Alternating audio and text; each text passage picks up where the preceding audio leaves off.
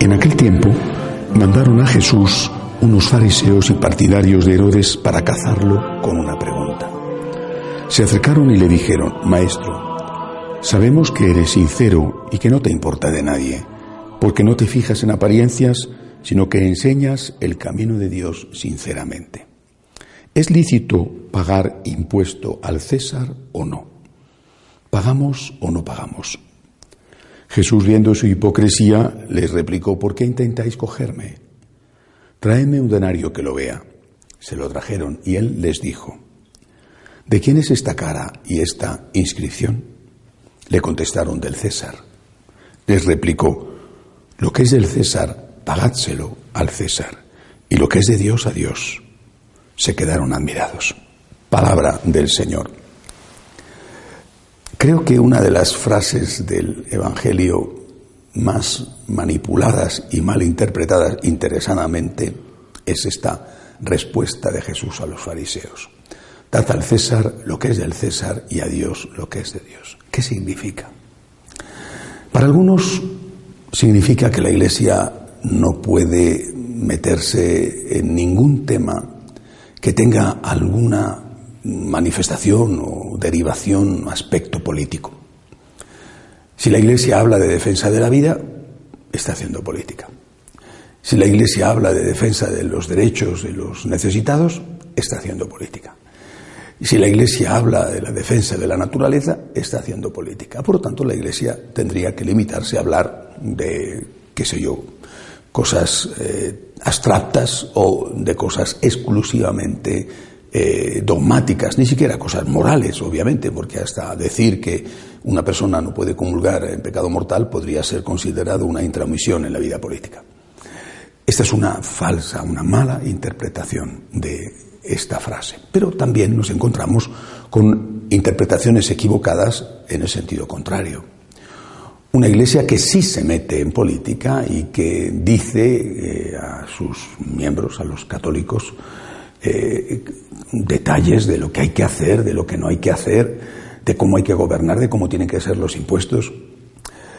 Es decir, la Iglesia, eh, como Jesucristo, eh, está en el mundo, pero no es del mundo.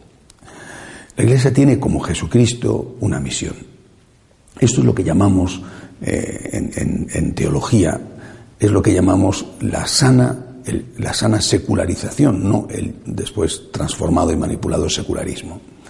Es decir, la Iglesia no tiene que meterse en las cosas de orden eh, material, pero sí tiene que recordar que esas cosas de orden material tienen, están sometidas a unos principios éticos, porque eso es de Dios. Es decir, la moral, la ética hace referencia a Dios y, por supuesto, implica normas de comportamiento humano. No estamos metiéndonos en política cuando decimos no matarás. No estamos metiéndonos en política cuando decimos no robarás. No estamos metiéndonos en política cuando decimos que tenemos que honrar padre y madre.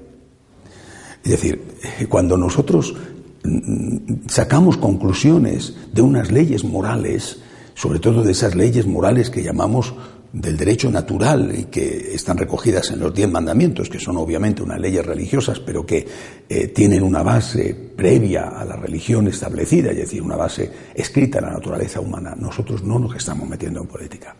Si después empezamos a analizar con detalle determinadas cosas es cuando sí lo hacemos.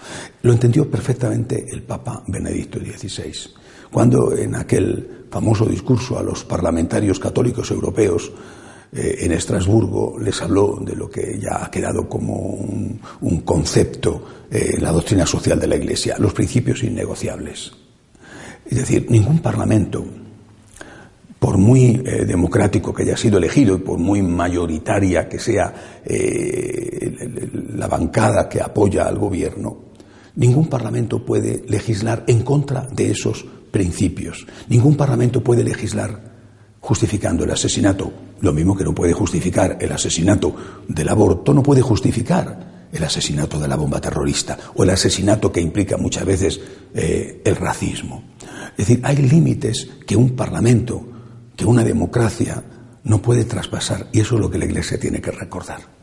Después, de cómo se hacen otras cosas, ya eh, es un asunto en el que la Iglesia no tiene que meterse. Pero esos principios básicos, esos principios innegociables que se desprenden directamente de los diez mandamientos, eso la Iglesia tiene que recordarlo porque está cumpliendo su misión, esa misión de evangelizar que el Señor encargó el día en que subió a los cielos. Enseñad a los hombres, dijo Jesús, predicad el Evangelio y enseñad a los hombres mis mandamientos.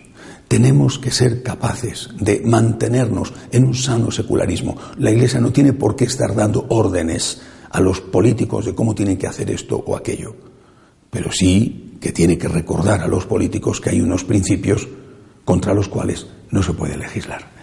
No es fácil, no es fácil, no ha sido fácil nunca. Unos han ido por un extremo, quizá en la Edad Media, y otros hoy en día se van por el otro extremo.